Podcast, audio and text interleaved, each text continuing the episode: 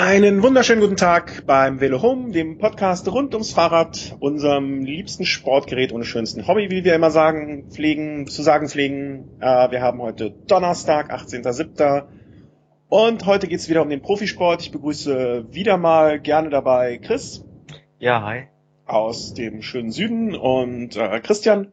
Und wir besprechen heute alles rund um die Tour de France der letzten Tage. Was ist passiert? Was hätte passieren sollen? Was hätte niemals passieren dürfen? Und was alles darunter zugehört. Äh, vorab möchten wir uns noch vielleicht kurz bedanken bei den Leuten, die uns schon bei ähm, solchen Portalen wie podcast.de empfohlen haben, ähm, die uns in Blog-Einträgen erwähnt haben. Äh, all dieser Zuspruch macht uns sehr, sehr, sehr große Freude und wir bedanken uns für jeden Kommentar, jeden Input immer, immer wieder gerne und danke an euch alle. Insbesondere auch an den Blog von Rauf aufs Bike. Aber jetzt zur Tour. Was ist passiert? Äh, letzte Sendung hatten wir am Dienstag, Sonne, letzte Sendung am hatten, Ruhetag, am Ruhetag. Am Ruhetag hatten wir die. Da konnten wir natürlich noch nicht auf die Geschehnisse so richtig eingehen. Ähm, es ging kurz darum, äh, Froome hatte äh, seine Pressekonferenz verlassen und äh, Bezug nehmt darauf vielleicht auch die Neuigkeit mit der Offenlegung seiner Daten. Ähm, das Team Sky gibt alle relevanten und interessanten Daten seit, ich glaube, der Vuelta 2011 äh, an die L'Equipe weiter. Ähm, die geforderte Transparenz wird da also erfüllt. Ähm, die L'Equipe soll diese verwenden dürfen, aber nicht veröffentlichen. Das heißt, äh, es wird Experten übergeben, die sollen sich das anschauen und äh, dementsprechend möchte Sky äh, damit einer Leistungsentwicklung und die Möglichkeiten, die Froome hat und die er abrufen kann auf den Etappen, bisschen klarer den Leuten äh, rüberbringen und ähm, dass dort definitiv nichts äh, mit Doping, unerlaubten Mitteln oder sonst etwas äh, im Hintergrund passiert. Äh, ich finde das eine ganz, ganz grandiose Sache und toll. Was meinst du dazu, Chris? Bullshit. Bullshit? Also, Schön. Ja. das kann nur jemand sagen, der nicht selber auf dem Rad sitzt. nee, ganz einfach, wenn du, wenn du ansprichst Leistungsentwicklung und dann nennst du die Vuelta 2011 bis jetzt also gerade 2011, das war ja die Vuelta, die Rundfahrt, bei der Froome von jetzt auf gleich quasi von 0 auf 100 aufs Podest gefahren ist, sich mit als der stärkste Fahrer im Peloton erwiesen hat, der, wenn er nicht durch Wiggins teilweise gebremst worden wäre, wahrscheinlich die Vuelta sogar hätte gewinnen können. Und wenn, wenn schon eine Transparenz da erfolgen soll oder wenn man nach außen hin zeigen will, okay, so und so sind meine Schritte in der Entwicklung, da muss man noch ganz klar auch diese, ähm, diese Entwicklung vor dem eigentlichen ähm, Maximum der Leistung auch mit rein mit wie, wie, wie lange ist er beim Team Sky? Weißt du das auswendig? Sollen wir nachschauen? Ähm, weil vielleicht haben die das einfach nicht. Also äh, vielleicht haben die auch damals dieses Programm, äh, was die jetzt fahren, noch gar nicht in dieser Form äh, durchgeführt und können das noch gar nicht. Also mir ist ja immer noch lieber, also lieber dieser kleine Schritt, der getan wird, äh, um da äh, Klarheit zu schaffen als gar nichts. Also ist immer meine, meine Meinung dazu. Besser, besser bisschen als nix, oder? Ja gut, aber du weißt wahrscheinlich, worauf ich hinaus will. Also jetzt äh, abgesehen davon, was man ihm jetzt vielleicht unterstellen könnte, aber wenn ich jetzt davon ausgehe, okay, angenommen, ich wäre jetzt jemand, der dopt. Und ich fange jetzt am Punkt X an zu dopen und gebe dann meine ganzen Datenpreis ab Punkt X dann kann ich sagen von mir, seht doch mal, ich bin das ganze Jahr immer gleich gut, da ist überhaupt nichts Auffälliges zu sehen. Weil ich halt einfach immer gedopt bin. Aber dieser Schritt davor, der fehlt mir dann so ein bisschen so bei der Entwicklung hin zu diesem Spitzenfahrer, der fehlt mir da komplett. Also du hättest gerne noch die Daten von Minolta, Barloworld und dann ab 2010, wo er zum Team Sky gekommen ist. Da, da, da, du meinst, dann würde komplett ein Schuh draus werden und dann wäre es eine runde Sache und dann könnte man das besser beurteilen? Ja, ja, gut, es muss jetzt nicht mal Barloworld und sowas mit, mit berücksichtigt sein, aber zumindest dann wenn dann das ganze Jahr 2011, weil ich gehe davon aus, wenn, wenn Team Sky die Daten von der Vuelta 2011 hat, dass dann Team Sky nicht unbedingt erst bei der Vuelta damit angefangen hat, die Daten mhm. zu erheben. Wenn, dann gehe ich davon aus, dass sowas schon das ganze Jahr über gemacht wird. Na okay, aber können wir uns vielleicht darauf einigen, dass wenn man das äh, grundsätzlich, wenn man diese Daten grundsätzlich von ähm, von den Sportlern, Experten, einem, einer Art UCI-Expertengremium oder einer wie auch immer äh, eingerichteten ähm, Organisation geben würde, ja, und würde sagen, okay, alle Profisportler, die äh, oder alle Profis, die an einer Grand Tour teilnehmen wollen, oder alle, die den äh, den UCI Pro Teams angehören, müssen ihre Daten gesammelt irgendwo einreichen. Ähm, das Stichwort äh, Dopingkontrolle per Leistungsdatenüberwachung. Vielleicht wäre das ja zumindest ein Schritt, der von Sky selbst, ohne dass irgendwie ein Druck erzeugt wurde, von Initiativ von denen. Also es, die, die haben ja jetzt keine äh, keine Bringschuld in irgendeiner Form, aber es ist ja von denen initiiert. Ähm, wenn man das so macht, äh, dass das ein Schritt zumindest in die richtige Richtung sein könnte. Ja gut, so eine Art Blut, also Blutpass gibt's ja schon, also wo dann die ganzen Daten das ganze Jahr über, wenn, wenn Kontrollen stattfinden, quasi registriert werden und worüber man dann auch einige Fahrer dann des Dopings oder des mutmaßlichen Dopings überführt hat, beispielsweise zu Carlos Barredo, der auch seine Karriere dann beendet hat. Naja. War gut, ich weiß nicht, inwieweit sie jetzt ihren Ankündigungen da naja, also ich, ich, ich glaube nicht, dass, also ich glaube schon, dass die das, wenn die das jetzt dermaßen vollmundig äh, verkünden, also wenn sie da jetzt nicht Taten folgen lassen, dann wird es peinlich. Also Lance das Armstrong hat das damals auch gesagt, dass er seine Daten offenlegen will, als er sein Comeback gefeiert hat. Das Team Leopard Trek oder Radio Shack hat gemeint, sie, sie wollen ihre Daten offenlegen. Was jetzt dabei rumkam, war ein positiver Doping-Test bei Lance Armstrong und auch bei Frank Schleck, inwieweit man das jetzt alles ernst nehmen kann. Ja, aber dann war es ja wenigstens, dann war es ja für was gut. Also ich meine, äh, man hat wohl äh, Froome diese äh, Tour bisher, also bis zum äh, heutigen Morgen auch sechs Blutproben schon abgenommen, ähm, 13 Urintests, also äh, ich, ich glaube, es wurde selten ähm, Fahrer so kontrolliert, also wenn man jetzt davon ausgeht, dass diese Daten alle kommen, äh, dass er während der Tour so sehr kontrolliert wurde, also es wurde äh, von Fahrerseite kann man, glaube ich, nicht mehr viel mehr machen, außer vielleicht äh, seinen Medizinschrank noch aufmachen. Aber warten wir ab, werden wir sehen, was äh, nach der äh, Tour uns da der Experte von der L'Equipe äh, erzählen wird, äh, was da rausgekommen ist. Ich finde, ich, ich glaube, dass viele Radfahrer, auch Hobbyradfahrer, ja grundsätzlich eine gewisse Affinität zu Zahlen haben.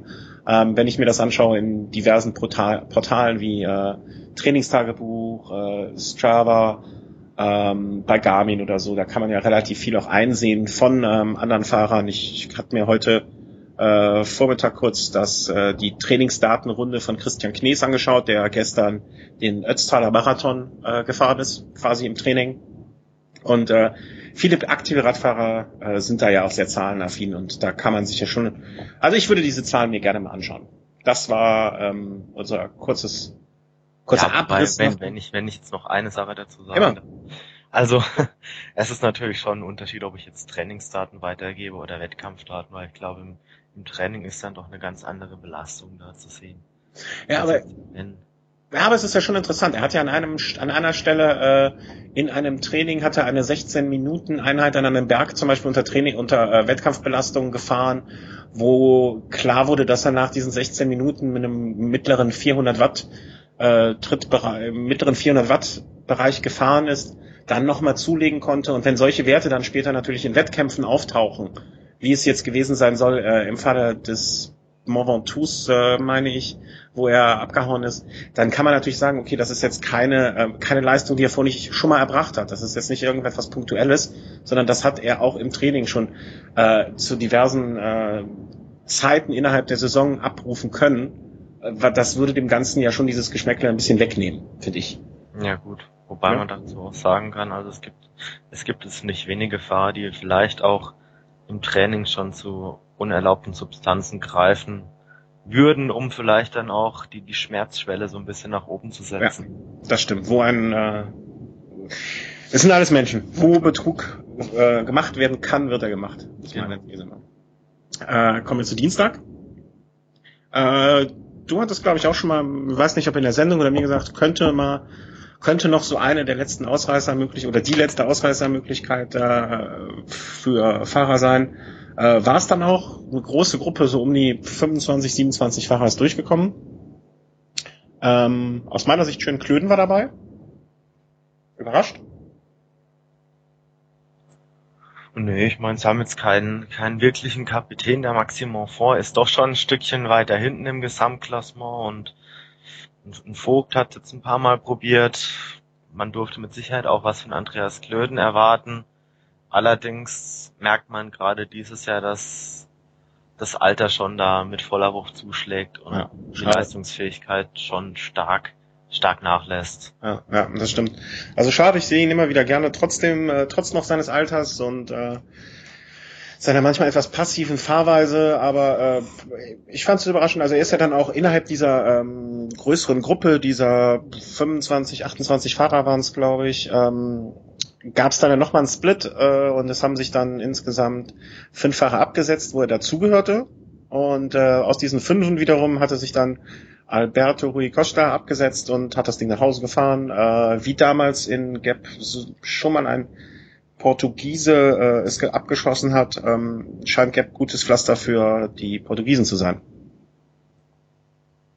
Ja, man, man, muss jetzt auch einfach sehen, also so ein, so ein, so ein Rui Costa, das ist jetzt kein Fahrer, der jetzt ähm, zu schlecht ist, um im Gesamtklassement eine Rolle zu spielen und deshalb in Ausreißergruppen geht, sondern das war jetzt einer, der auch ein bisschen Pech hatte dadurch, dass er bei der Windkartensituation äh, unter Einfluss der Holländer äh, nach hinten geworfen wurde und beziehungsweise seinem Kapitän Kamal helfen musste und jetzt schon einen gewissen Rückstand hatte. Also er hat schon eine gewisse Klasse und die hat er an dem letzten Anstieg einfach ausgespielt und da konnte ihm dann logischerweise eigentlich keiner folgen.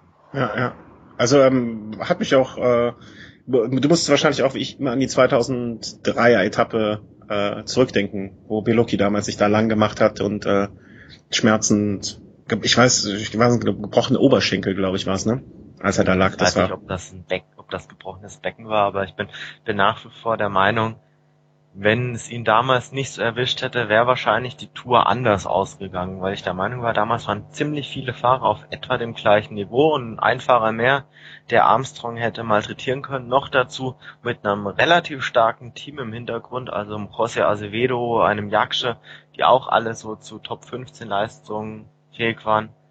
Ja, wer weiß, wie es ausgegangen wäre. Schade. Aber für mich immer noch eines der, äh, der prägnantesten Bilder, wie Armstrong damals durch das Stoppelfeld, wo ich glaube, wer das gesehen hat, der wird es auch äh, nie wieder vergessen oder ansonsten nochmal bei Höllentour nachschauen, wo das ja auch ausgiebig äh, gewürdigt wurde. Ja. Wir müssen auch mal eine Sendung zu Radsportfilmen, glaube ich, machen. Zu, äh, was es da so gibt. Overcubbing, Höllentour. Ähm, wie hieß der Film von Mark Cavendish? Weißt du es noch? Ich weiß es nicht, ich weiß nicht. Ich komme nicht drauf, aber werden wir alles auch noch machen. Wir haben ja noch ein bisschen Zeit im Winter, wenn nicht so viel Profirennen sind. Und äh, da machen wir eine Sendung dazu, glaube ich. Äh, Mittwoch Zeitfahren. Wir mussten beide äh, leider uns gegenseitig eingestehen, dass wir es zeitlich nicht schauen konnten. Ja. Ja. Ich war im Nachhinein ein bisschen eigentlich erstaunt über die doch geringeren Abstände, als ich vermutet hätte. Also ich hätte wirklich gedacht, dass der Chris Froome da mehr Zeit zwischen sich und die Konkurrenz legt. Ich glaube, er war, ähm, das, es war ja mehr ein, ein Bergzeitfahren, war es nicht so richtig, aber es war schon ein bergiges Zeitfahren, kann man ja sagen. Ja. Und ähm, Tony Martin, wie erwartet, äh, hat er so, zwei, drei Minuten kassiert oder er hat zwei Minuten gedacht und hat dann drei Minuten kassiert. Ähm, also wer ihn nach vorne gesehen hat, auch beim Team Toto, der hat einfach aufs falsche Pferd gesetzt. Ähm, eine Dummheit, die mir nicht passiert ist, komischerweise. muss auch mal das sagen. Ähm, Contador hat nicht das Fahrrad gewechselt, äh, wie es andere Fahrer gemacht haben und wie andere Fahrer hinterher auch gesagt haben, wo sie glauben, dass ihnen das viel Zeit gebracht hat. War das ein Fehler von ihm? Hat das äh, was irgendwie nicht richtig, also man kann ja nicht sagen, er hat nicht drüber nachgedacht, weil wenn, wenn ich mitkriege, dass andere das planen, Toni Martin wollte es dreimal wechseln, das Fahrrad. Ähm, hast du eine Vorstellung davon, warum er das nicht gemacht hat? Gut, ich, ich weiß es nicht. Also ich könnte es jetzt nur insofern erklären, wenn man jetzt vielleicht so eine Parallele ziehen will zu, zu Formel 1 Rennen. Okay, der Vergleich ist jetzt weit hergeholt, aber da gibt's ja oftmals auch die Situation, dass es, keine Ahnung, zehn, zehn Runden vor Ende, einsetzender Regen, äh, man steht jetzt vor der Entscheidung, okay, man liegt relativ gut, vielleicht sagen wir mal dritter Platz. Die, die ersten zwei fahren in die Box, holen sich Regenreifen man steht jetzt vor der Entscheidung, okay, entweder man holt sich jetzt auch Regenreifen, wird Dritter, weil man dann wahrscheinlich wieder hinter denen landet nach dem Boxenstopp, oder man probiert es jetzt einfach möglichst gut mit den, okay. den mit den trockenen Reifen oder ja, ich bin jetzt kein Experte im Bereich Formel 1, aber dass das man ja halt einfach versucht, den, den Vorsprung, den man natürlich dann erstmal erhält, wenn der andere das Rad wechselt, man selbst weiterfährt, dass man den vielleicht irgendwie mhm. gut. Aber also ich, ähm, nach dem, was ich so gelesen und gehört habe, war das vielleicht die falsche Entscheidung. Ich muss gestehen, ich weiß nicht, ob Roman Kreuziger gewechselt hat. Das wäre jetzt nochmal interessant zu wissen, ähm, weil er war ja, hat ja auch nicht sehr viel verloren. Ähm, 20, 30 Sekunden ungefähr war er dann hinter Froome hinterher. Ähm, manche Fahrer haben, wie gesagt, das Rad gewechselt und sind damit gut gefahren. Äh, ansonsten die üblichen Verdächtigen vorne. Rodriguez, äh, dritter Platz, äh, Kreuziger, Valverde, ähm, also all die, die man sowieso im Gesamtklassement ähm, relativ weit vorne hatte, äh, waren auch bei diesem Zeitfahren gut. Ja, wobei, also ähm, äh, Rodriguez hätte ich jetzt nicht ganz so stark gesehen im Vorfeld. Also mit Sicherheit, der hat sich jetzt so in den letzten Tagen enorm gesteigert. Aber wenn man jetzt so an seine vorherigen Zeitfahrleistungen zurückdenkt, war es doch vielleicht ein Stück weit überraschend. Ja, es war jetzt auch noch nicht als der überragende Abfahrer aufgetreten ist, mhm. aber. Naja, es waren immerhin zwei Kategorie 2 Berge, ne? Also. Genau, ja. Also eine interessante Sache war es auf jeden Fall. Ähm, aber für die Gesamtwertung war das Zeitfahren eigentlich völlig irrelevant, meiner Meinung nach. Ne? Also nichts passiert, mit dem Regen hätte äh, jetzt noch irgendwie, hätte noch mit reinspielen können. Es gab den äh, Schlüsselbeinbruch des Franzosen, äh, wer war's? Jean-Christophe Perrault. Genau der damit rausgeflogen ist, äh, der auch so ein bisschen als der Held des Tages gefeiert wurde, dass er trotz des gebrochenen Schlüsselbeines bei der Erkundungsrunde äh, an den Start gegangen ist und gefahren ist, sich dann da nochmal lang gemacht hat. Ähm, äh, Pechvogel einfach, muss man so sagen. Ja, oder auch leichtsinnig, also. Also wenn man schon ein angebrochenes oder gebrochenes Schlüsselbein hat, also ich weiß jetzt nicht genau, wie die Diagnose jetzt davor gelautet hat, aber dann muss man gerade im Regen oder wenn die Strecke noch nass ist, muss man nicht so ein Risiko gehen. Äh, hattest du mal einen gebrochenen Schlüsselbein? Äh, nein, nein, weil in, weil in der Regel beherrsche ich mein Rad eigentlich relativ. in jungen, mir, mir passiert eigentlich sowas relativ selten. Ja, du gehst halt kein Risiko. Äh, ein gebrochenes Schlüsselbein, kann ich dir aus eigener Erfahrung sagen, ist kein Zuckerschlecken. Also ich hatte es äh, vor etlichen Jahren mal und wie man überhaupt auf die Idee kommen kann, äh, mit einem gebrochenen Schlüsselbein aufs Rad zu steigen, geschweige denn ein Zeitfahren zu bestreiten, ist für mich ein absolutes Rätsel. Damals die Geschichte von Tyler Hamilton. Tyler Hamilton, äh, unvorstellbar für mich, äh, aber wer weiß, was da auch sonst noch im Spiel war beim guten Tyler. Das war auch 2003, glaube ich, ne? Für CSC. Ja als er da gefahren ist. Also das Zeitfahren haken wir dann ab. Da ist nicht viel passiert. Ähm, Gesamtwertung gleich geblieben und kommen zum heutigen Tag, zur großen Etappe, zum lang erwarteten Berg der Holländer, der deinem Berg Lieblingsberg. Der, der Berg der Holländer. Also, also wir haben heute gesehen eine Weltklasse Vorstellung der Holländer. Also man hat es ja schon im Vorfeld erwarten dürfen. Es geht heute sogar. Du meinst die Fans, oder? Du meinst die Fans, die da Weltklasse gefeiert haben? Ich rede in erster Linie rede ich jetzt mal von den Radsportlern. Also so, man hat so. da jetzt in den letzten Wochen ja doch einiges erwarten können. Ich meine, jetzt haben sie sich in der ersten Woche so so sehr angestrengt, haben weil Werder äh, bei einem Defekt extra aus den Schuhen gefahren und man hätte echt Achtung, erwarten, Achtung, subjektive Sicht der Dinge, subjektiv. Man, man hätte jetzt echt erwarten können, gut, boah, die, die, die gehen jetzt voll ab und die setzen jetzt alles aufs Gesamtklassement und am Berg der Holländer erleben wir ein Feuerwerk. Ein Feuerwerk, Feuerwerk. Wir hatten letzte Woche Samstag Kölner Lichterfeuerwerk hier, aber kein Feuerwerk am Alp, den Alp d'Huez. Ja, äh, überhaupt nicht. ein Schuss in den Ofen, kann man so sagen. Ja, mehr äh, als das, mehr als das. Also das war ja, das war ja eine Blamage und dann war der aus dem Belgien-Team, sondern dann noch auch aus dem Vacan Soleil-Team, das dazu, äh, der dazu sogar vorher noch in der Fluchtgruppe war. Also also es war schon ziemlich jämmerlich. Ich versuche gerade mal äh, zu finden, der erste Holländer heute, aber 22. Wouter Pools. Ja, stimmt. Da war er. 22. Also der Berg der Holländer war der äh, war heute nicht der Berg der Holländer, sondern es war der Berg der Franzosen. Äh, endlich, endlich hat ein Franzose eine Etappe abgeschossen, Riblon. Ja. Ähm, ich konnte leider auch berufsbedingt nur den Schluss der Etappe sehen, also die letzten zehn Minuten, sagen wir mal so. Und äh, konnte diesen schönen Zweikampf, also der war für mich, äh, ich zoll das Pferd jetzt mal von hinten auf, was ich gesehen habe. Riblon hat am Ende äh, wirklich sich einen schönen Kampf geliefert. Äh, es war aber auch ab ich schätze mal drei Kilometer vom Ziel für mich, äh, Van Garderen ähm, war kaputt, oder? Der, der stand ja fast. Ja. Er hatte auch sehr, sehr viel Pech. Also man muss da Okay, äh, Chris ist wieder da. Das Internet äh, ist auch im Süden von Deutschland äh, wieder eingetroffen. Ähm, Van Garderen und sein Pech. Genau, Van Garderen. Entschuldigung erstmal, aber ab und zu passiert auch mir mal so ein Ungeschick. Schwellenländer. Ja, genau. Wir sind relativ nah dran am Bayerischen Wald und da ist das alles mit dem Strom nicht so ganz so sicher. Es gibt manch einen, der vielleicht da noch ein Atomkraftwerk, äh, Atomkraftwerk mehr bauen würde, um die Stromversorgung sicherzustellen, aber Spannungsschwankungen. genau. Ja, äh, Van Garderen hatte äh, auf der Abfahrt des Saren relativ weit oben einen technischen Defekt. Das Begleitfahrzeug war äh, dadurch, dass die Spitzengruppe noch relativ äh, nah war oder die ehemalige Spitzengruppe, war das Begleitfahrzeug weit weg und er musste etwa eine Minute warten und musste alleine in der Abfahrt eine Minute zufahren auf Geblon und Moser. Und ich glaube, die Kräfte, die er da verpulvert hat, um wieder ranzukommen, die haben am Ende dann vielleicht gefehlt. Ja, also es war, also irgendwann konnte er einfach nicht mehr und äh, mal Pech gehabt. Also es tut mir für die BMC-Leute ein bisschen leid, weil ähm, also sie hätten sich ja wirklich langsam verdient gehabt, mal auch was äh, zu gewinnen, aber da scheint dieses Jahr einfach der Wurm drin zu stecken. Äh, läuft nix, die können nichts mehr holen dieses Jahr. Äh, bezweifle auch ein bisschen, äh, also Evans ist auch drüber einfach. Ähm, da, da klappt auch nichts mehr.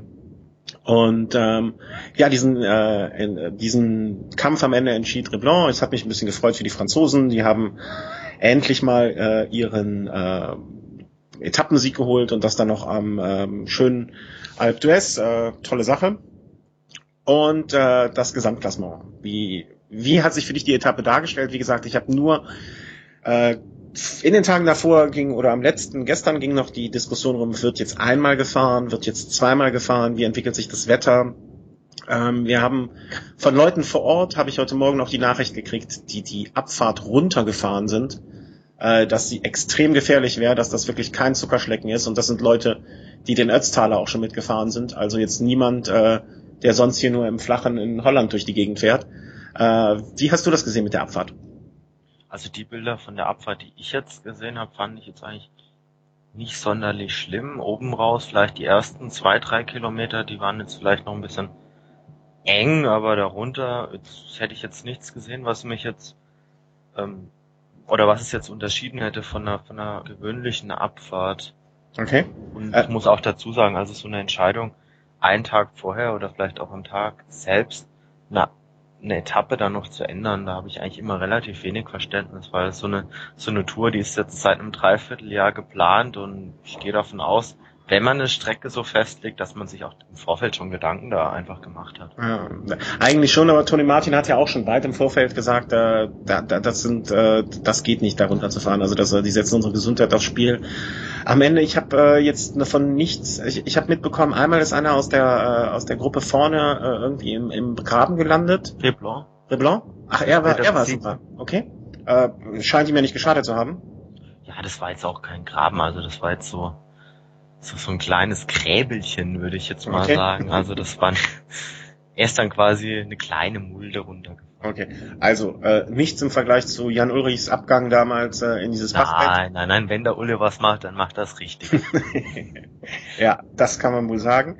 Äh, ich hatte dieses Bild direkt vor Augen, als ich hörte, äh, einfacher im Graben gelandet. Aber äh, Abfahrt gut geglückt.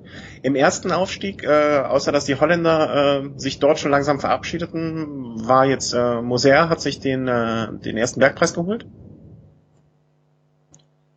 Ja, ich glaube schon. Also es, die, die Spitzengruppe hat sich im ersten Anstieg schon relativ weit aufgesplittet.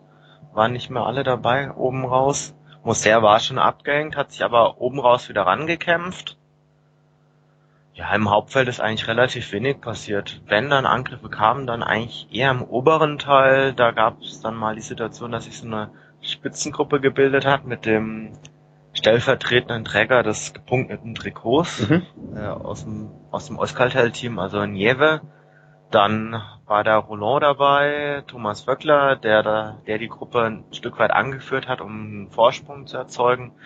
Wouter Pools als Holländer war dabei und dann noch Andy Schleck. Ja, ich ja. hatte irgendwo gelesen, als Andi Schleck dazu äh, auf diese Gruppe traf, hat sich Vöckler direkt verabschiedet. Die äh, können sich nicht leiden, habe ich irgendwo die These gehört. Ähm, nee, Vöckler ist dann, also Vöckler ist aber ziemlich eingegangen dann von einer Sekunde auf die andere. Äh, ich glaube einfach, dass er nicht die Form hat wie vielleicht in vergangenen Jahren. Ja, ist ja auch nicht mehr der Jüngste. Und sie lassen ihn jetzt auch nicht mehr so fahren, wie sie ihn früher oder vor etlichen Jahren mal haben fahren lassen. Aber ich glaube, Andy Schleck ist dann auch irgendwann im zweiten Anstieg ziemlich eingegangen. Also man hat da gar nichts mehr von ihm gesehen. Und äh, wenn man sich so mal einen Blick auf die Gesamt, äh, auf die Etappenwertung anschaut, äh, pff, da müsste ich jetzt mal äh, wirklich suchen, bis ich Schleck finde. Ja, wobei ich sagen muss, ich meine, wenn man mal so, ein, so einen Aufwand oder so einen Einsatz geleistet hat, um mal in die Spitzengruppe zu kommen oder über 30 Kilometer versucht hat, nach vorne aufzuschließen und wird dann vom Hauptfeld geholt, dann, dann macht es eigentlich auch wenig Sinn. Er, er weiß, dass er gegen Froome, gegen Quintana, gegen Rodriguez, gegen Valverde, gegen Contador wahrscheinlich im 1 gegen 1 keine Chance hat noch dazu, wenn er schon einen gewissen Einsatz gebracht hat dann ist es vielleicht auch sinnvoll, einfach Kräfte zu sparen für morgen oder übermorgen. Äh, ich würde mich sehr freuen, wenn er nochmal äh, irgendwie angreifen könnte und sich vielleicht irgendwo doch nochmal aufs Podium fährt. Ähm, er ist jetzt als 40. mit elf Minuten irgendwas reingekommen, also noch äh, vier Minuten verfogt. Ähm, naja, was soll man sagen? Vogt toll gekämpft. Äh, er war ja auch ganz zu Anfang in der Ausreißergruppe, glaube ich, mit dabei. Genau, also, also Vogt wurde auch, meine ich, erst auf dem Schlussanstieg dann eingeholt. Also bei der zweiten Durchfahrt? Genau, genau. Okay. Also er hat es sich am Schlussanstieg teilweise bis auf 20 Sekunden an Riplon und TJ van Garderen rangekämpft und dann hatte TJ van Garderen nochmal beschleunigt und dann hat er wahrscheinlich gemerkt, okay, vielleicht komme ich da ganz vorne doch nicht mehr ran. Okay, also fährt Vogt doch ganz klar um seinen Vertrag fürs nächste Jahr. Muss man so sagen. Das, das weiß ich nicht. Also man hat zumindest heute äh, aus der Eurosport-Moderatorenkabine erfahren, dass, dass Vogt, wenn er denn noch eine Etappe gewinnen würde, der älteste Tour-Etappensieger aller Zeiten wäre. Vielleicht okay. will er sich da auch einfach in die Geschichtsbücher eintragen lassen. Da sehe ich aber, das sehe ich aber noch nicht so wirklich, wenn ich die Etappen mir noch angucke, was da kommt. Ich meine, man soll bei Vogt nie nie sagen. Ähm, aber naja, da, lass uns das vielleicht am Ende nochmal ansprechen, wenn wir äh, auf die Vorausschau gehen und äh, gucken, was noch in den nächsten Tagen passiert. Ähm, Im Prinzip zweiter Anstieg, äh, die ganzen äh, Favoriten waren beieinander. Ich hatte noch gelesen, äh, es gab da so eine diese diese obligatorische Relaisstation-Diskussion, dass die Saxos zwei Fahrer nach vorne geschickt haben, äh, die dann später Kreuziger und Contador unterstützen sollten bei der Abfahrt nach der ersten äh, Überquerung von Alpe d'Huez, was wohl grandios gescheitert ist irgendwie. Also die sind viel zu früh eingegangen. Hast du das auch so äh, mitbekommen? Hast du das auch so gesehen? Ja, also im Endeffekt die ganze Aktion eigentlich verpufft. Sie waren eigentlich schon relativ zu Beginn des, der ersten Überfahrung waren sie schon eingeholt. Okay, toll geplant. Äh, wer plant, weißt du, wer bei Saxo im Team ist? Bjarne Ries ist nicht da? Also ich weiß, dass in einem Teamwagen Fabrizio Guidi saß. Ja. Zumindest ehemaliger Sprinter, ich meine, der CSC-Mannschaft. Ja, so ein Sprinter, der sollte dann sich auch bei den Bergetappen Gedanken über das äh, ja, meine, wenn, wenn du mal ein paar Jahre Profi bist, dann hast du schon eine gewisse Ahnung, aber gut, ich meine, es hätte klappen können, aber. Naja, okay. Pech gehabt, etwas versucht, nicht aufgegangen. Ähm, Im zweiten Anstieg sind dann die Favoriten äh, unten einigermaßen zusammen rein, wenn ich das richtig gelesen habe. Korrigiere mich. Gut, es gab eine Gefahr, die schon bei der ersten Überfahrung Probleme hatten. Auch aus den Top Ten. Das war jetzt unter anderem Laurens Zendam, äh, welche Nationalität nochmal? Ähm, ich glaube, das ist ein Holländer. Ich bin mir jetzt aktuell nicht ganz sicher, aber. Äh, ja, ich bestätige es. Ja, ein Belgien-Fahrer. Ja, ja, okay. Gut, dass du mich daran erinnerst. Also der hatte wahrscheinlich dann für seinen Einsatz auf dieser Flachetappe mit der Windkantensituation so ein bisschen büßen müssen. Da hat er vielleicht schon zu viele Körner verblasen. Ja. Und dann ähm, der größte Konkurrent von Quintana, also wenn man noch überhaupt von, von Konkurrent sprechen kann, um das weiße Trikot, der hatte auch schon bei der ersten Überfahrt da deutlich Probleme. Mhm. Und äh, ja, in der zweiten, äh, beim zweiten Schlussanstieg dann sozusagen, wenn man jetzt nur singulär die Favoriten betrachtet und den Rest, was sich vorne abgespielt hat, äh, mal ein bisschen außen vor lässt, äh, irgendwann hat Froome halt ernst gemacht, oder?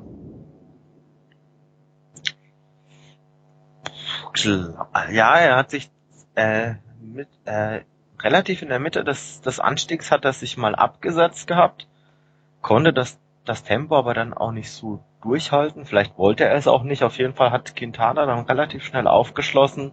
Und Rodriguez hat dann nochmal diese, diese Lücke geschlossen. Und dann war es aber bei, bei Froome auch relativ schnell dann vorbei. Mhm. Also, dass er auf jeden Fall nicht mehr besser geht oder nicht mehr, nicht mehr beschleunigen konnte.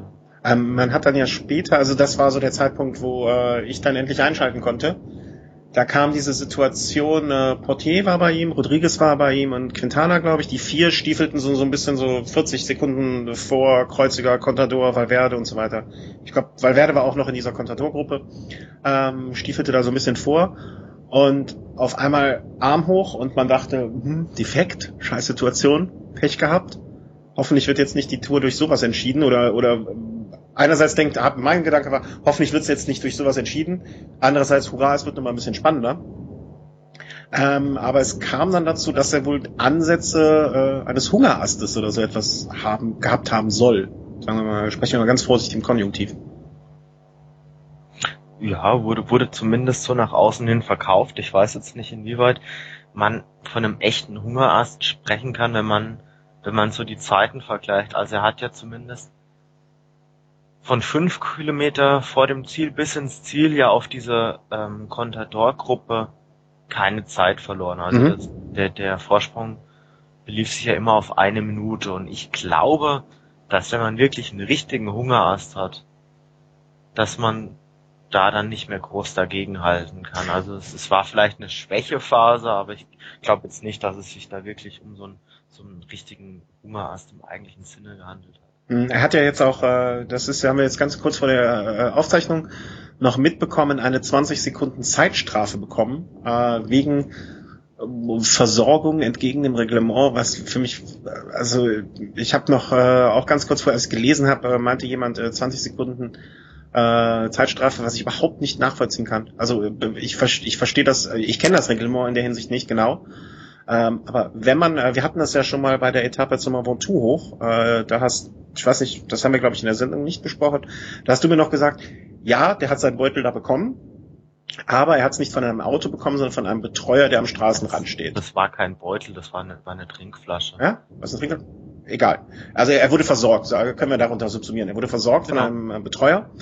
Äh, ist okay, war ein Betreuer. Ich meine, äh, du hast auch direkt das äh, Totschlagargument gebracht, ob es jetzt ein Zuschauer ist oder ein Betreuer wer da was anreicht, reicht da was an. Ne? Also das, äh, der, der Grund für diese Regel ist natürlich, dass äh, keine Autos mehr am Ende in die Etappe eingreifen können. Ähm, Froome hat sich ja in dieser Situation, äh, Port hat sich zurückfallen lassen. Genau. Ähm, man hat es nicht gesehen, aber man munkelt wohl, er hat was vom Auto genommen und hat es nach vorne zu Froome gebracht. Ja, was, das war ein Gel, das war ein Gel. War das ein Gel? Ja, irgendwie irgendwas, was man so in der Hand halten konnte und rüberreichen konnte. Ähm, hat es Froome gegeben.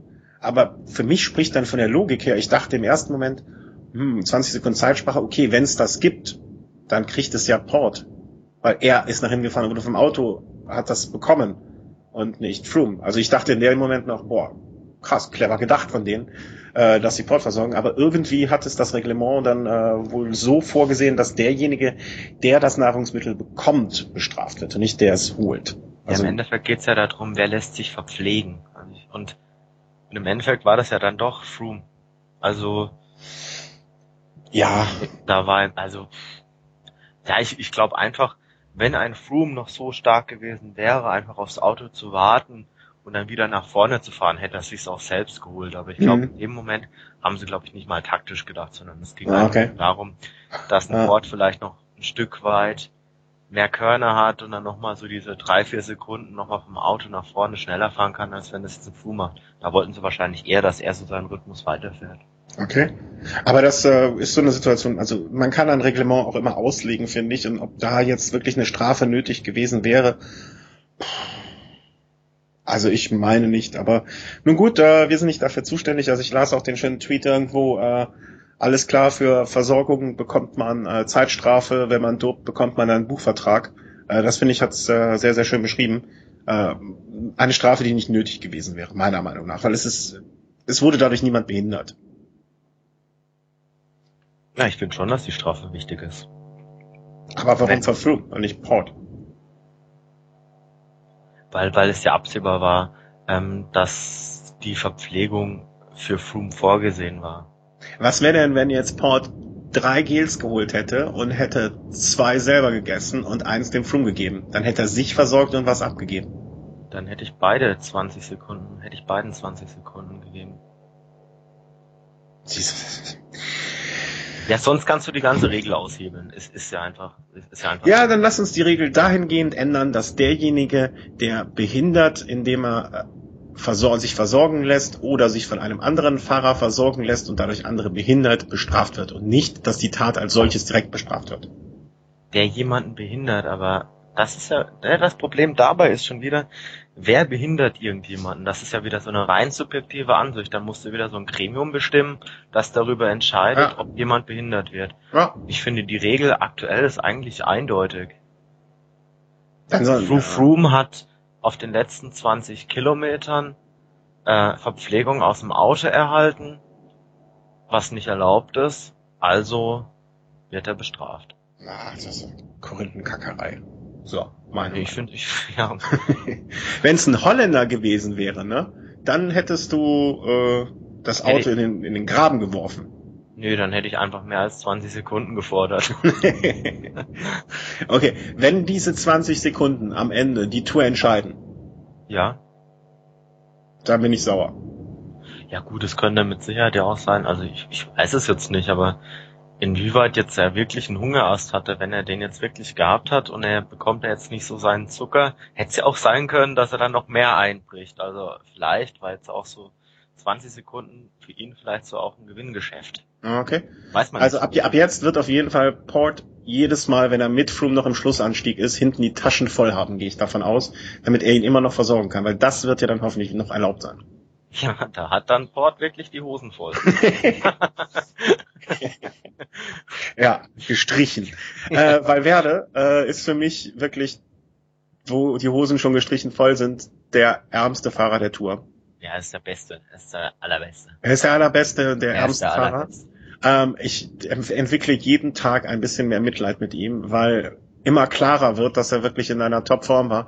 Ich fand äh, in der Situation, um nochmal einen Bogen zurückzuschlagen auf Etappe 16, äh, da hat er nochmal, wen hat er denn? Äh, den Quintana hat er nochmal, da hat er Tempo gemacht, äh, hat Druck gemacht und hat äh, Quintana nach vorne gefahren, hat für ihn angezogen, er hat gearbeitet fürs Team was man ja äh, von anderen spanischen Fahrern, wenn ich mal an Olympiaden zurückdenke und so nicht immer nur gewohnt ist, aber da zeichnet sich Valverde auch aus. Er hat heute, äh, ist er vor ähm, Contador noch reingekommen, er hat Contador, äh, ich weiß gar nicht wie viel Sekunden abgenommen, Minute, ja, eine knappe Minute, 50 Sekunden. Ähm, er war Achter, also er hat jetzt auf einen Froome irgendwie noch, auch eine knappe, nee, noch nicht mal so viel, irgendwie ein paar Sekunden verloren. Also er ist in der Topform und dass das jetzt echt durch diese Windkantensituation von einer Mannschaft aus dem Nordwesten, äh, Nordwesten von Köln äh, entschieden wurde, ist echt traurig. Ja, vor allem, wenn man sich jetzt mal anschaut, wo jetzt diese Mannschaft aus diesem, diesem Nordwesten, ich hätte hier gesagt, aus dem Nordwesten von Deutschland, ähm, wenn man sich jetzt anschaut, wo diese Fahrer platziert sind. Also man muss halt nicht sowas machen, um am Ende dann halt Achter und, und Vierzehnter zu werden. Ja, das ist, es ist, es war unnötig und ich glaube, es hat der Tour auch einiges an Spannung gekostet.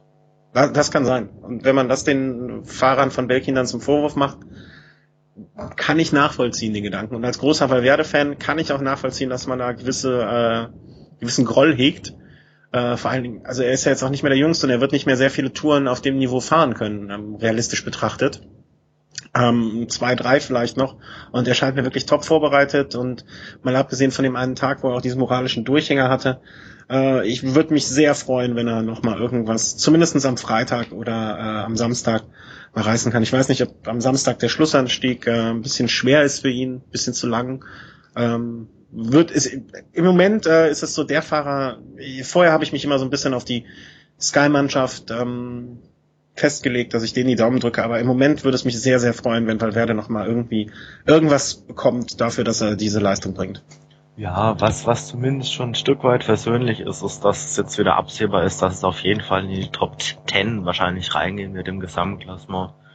Also Platz 8 erscheint mir aktuell als doch noch ein realistisches Ziel und Absolut. Also ich glaube, äh, zwischen Platz 8 und Platz 7, da ist ja diese Lücke von irgendwie fünf Minuten fast. Ähm, das wird mal wahrscheinlich sehr, sehr schwer. Also da müsste Vogelsang oder vielleicht stürzt Mollema noch. Ähm, da müsste schon noch irgendwas passieren. Äh, ja, aber, also ich würde das natürlich dem Mollema niemals wünschen, dass er sich jetzt verletzt oder so. Also ich hoffe, er kommt ganz gesund durch die Tour und verliert einfach durch menschliche Schwäche. Oder ein, ein Defekt. Das wäre dann, äh, würde sich der Kreis vielleicht noch schließen. Ja, das wäre natürlich, das, das, das wäre am schönsten. am schönsten. Ja, ähm, ja, beispielsweise, wenn das Belkin-Team keine Vorderräder mehr hätte oder sowas. Das fände ich toll. Äh, wir rufen jetzt dazu auf, äh, aus dem Süden von Deutschland einen Autokarawan zu starten in Richtung Frankreich, äh, den lieben Chris mitzunehmen, dann, weil er im Bus von Belkin einbrechen möchte, um diverse Fahrräder zu klauen. Nein, nein, nein, nein. Um somit für Gerechtigkeit zu sorgen. nein. Nein. Okay? Nein, nein, nein, nein. Also da bin ich schon fair. Ja, das, was anderes hätte ich auch nicht erwartet. Äh, trotzdem, weil Werde Platz 8 wünschen wir ihm und ich drücke ihm auch noch die Daumen, vielleicht morgen oder am äh, Samstag einen Etappen abzuschießen. Sollen wir dann direkt weitermachen mit der Etappenvorschau, was noch passiert, was noch kommt? Können wir gern machen. Ähm, morgen, also ich, ich sag einfach mal, wie ich das sehe. Äh, morgen wird sich im Gesamtklassement nichts tun, aber es wird angegriffen wie Hölle. Also wenn Contador noch mal was reißen will, dann muss er zumindest, also ich würde mich an seiner Stelle, wenn ich er wäre, würde ich mich nicht auf den Samstag verlassen, um dort noch mal vier Minuten rausholen zu wollen, sondern würde morgen schon mal äh, ordentlich Gas geben und etwas versuchen. Was bleibt einem anderes übrig in seiner Situation? Und zumindestens vielleicht am zweiten aus Kategorieberg äh, rüberzukommen und sich abzusetzen, um dann über diese vier Hügel oder drei Hügel, die da noch kommen, äh, einen gewissen Vorsprung rauszufahren. Wie gut das Sky-Team dann noch ist, um dort wieder anzuschließen oder äh, Froome wieder ranzufahren. Ich bin eigentlich felsenfest davon überzeugt, aber äh, wenn man keine Chance hat, dann muss man sie versuchen zu nutzen und äh, Contador sollte wirklich jetzt Freitag und Samstag Vollgas geben. Ähm, Sonntag dann natürlich schöner Aufgalopp. Da wird äh, natürlich nichts mehr passieren, außer dass Sagan sein grünes Trikot abholt, Froome das äh, gelbe Trikot. Das gepunktete, muss ich gestehen, bin ich in der Wertung nicht ganz up to date. Ähm, und Cavendish wird sich dann den Etappensieg holen und dann ist die Tour vorbei, oder? Also ich glaube schon, dass morgen noch einiges geht im Gesamtklassement. Gerade wenn man jetzt so die Etappe von Dienstag nochmal im Hinterkopf hat, als es wirklich nur diesen einen ähm, zweite Kategorieberg so kurz vorm Ziel gab, so mit neun Kilometern und fünf Prozent, da ist ja doch morgen einiges mehr äh, zu bewältigen und auch einiges schwereres. Also wenn ich mir jetzt mal die, die Prozentzahlen anschaue, so elf, elf Kilometer mit sieben Prozent sind dann doch noch kurz vorm Ziel doch noch deutlich schwerer als neun Kilometer mit fünf Prozent. Vor allem, wenn man davor jetzt schon wirklich so äh, Clondon und Madeleine, also die wirklich mit zu den schwersten Bergen überhaupt, die man jetzt während Natur zu befahren hat, zählen. Also ich glaube schon, dass morgen gerade für ein starkes Team noch einiges drin ist. Aber welches, also ist Team Saxo äh, nach deren Auftritt heute, also auch dieser taktischen Minderleistung, glaubst du, die sind dazu in der Lage, sich heute nochmal heute Abend zusammenzusetzen und zu sagen, okay, heute Deckel drauf, vergessen, äh, morgen ist unser Tag, morgen greifen wir mit allem an, morgen geht's rund? Glaubst du, die sind dazu in der Lage noch? Also haben die nicht einen moralischen nach dem heutigen Tag? Ich glaube, die werden nochmal alles dran setzen. Ein Contador hat die, hat die Tour schon gewonnen. Ich glaube, ob er jetzt Zweiter, Dritter oder Vierter wird, wenn man einmal ganz oben gestanden hat, dann ist so ein Podium auch nicht mehr alles wert. Zumal er jetzt auch die Vuelta und den Giro schon gewonnen hat. Da wird er wahrscheinlich nochmal versuchen, alles zu geben. Ich habe mir, ich hab mir mal den Spaß gemacht. Ich bin jetzt ein, ich bin ein großer Fan des Radsportmanagers von äh, auf dem PC und habe mal die Etappe durchgespielt. Da, da sieht man, äh, möchte ich jetzt auch mal sagen, den Generationsunterschied. Unser eins hat noch in Kaffeesatz geguckt und in die Glaskugel. Und die Nerd-Jugend von heute spielt es am Computer nach. Ja, also. Oder vor. Ich, ich habe das Ganze mit der mit der Mannschaft Movistar gespielt. Ich habe die die Kader für, Ja, gut. Das Beste ist gerade gut genug. Ich habe ich hab, ich hab dann die Teamzusammensetzung habe ich dann so eingestellt. Und ich muss sagen, gut, es ist nicht ganz realistisch, weil ich es jetzt als, als einzelne Etappe gespielt habe und jetzt nicht als Teil einer Rundfahrt. Und die ganzen Abstände, die es jetzt aktuell gibt, gab's gab's davor jetzt quasi in meinem Spiel jetzt nicht. Das heißt jetzt beispielsweise ein Kwiatkowski hat jetzt beispielsweise auch nicht ums weiße Trikot gekämpft. Ich habe mir jetzt gedacht, okay, mir ging es jetzt hauptsächlich darum, die Belkins zu zerstören. also ich habe dann. Glaubst du, Entschuldigung, wenn ich, Entschuldigung, wenn ich danke unterbreche. Glaubst du, dass morgen äh, oder in deinem Ergebnis äh, spielen die Belkins dann morgen eine Rolle mit Team Saxo zusammen in der Attacke? Also ich habe jetzt nicht wirklich mit ihnen kollaboriert. Ich habe jetzt einfach mein eigenes Ding durchgezogen. Ich habe ich hab möglichst früh schon am Clan d'Or habe ich schon das Tempo erhöht. Das habe ich gemacht mit mit Plaza und Amador und hatte vorne in der Spitzengruppe schon Rui Costa und habe das Feld über den Clan d'Or schon auf 30 Mann reduziert gehabt. Hab dann immer wieder versucht zu attackieren an den kleineren Hügeln, kleineren Anstiegen, als dann es ist fast so lustig, um das zu glauben, als dann, als, als äh, Bauke Mollema leider einen Defekt hatte. Ich bin, ja, völlig, sehr, ich bin sehr traurig darüber gewesen.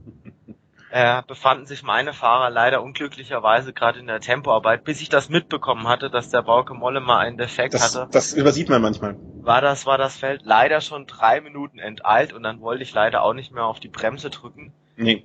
Ich habe zwar dann nicht mehr geschafft, mit einem meiner Fahrer einen größeren Vorsprung herauszufahren, allerdings konnte Valverde den Sprint aus einer Zehn-Mann-Spitzengruppe dann für sich entscheiden.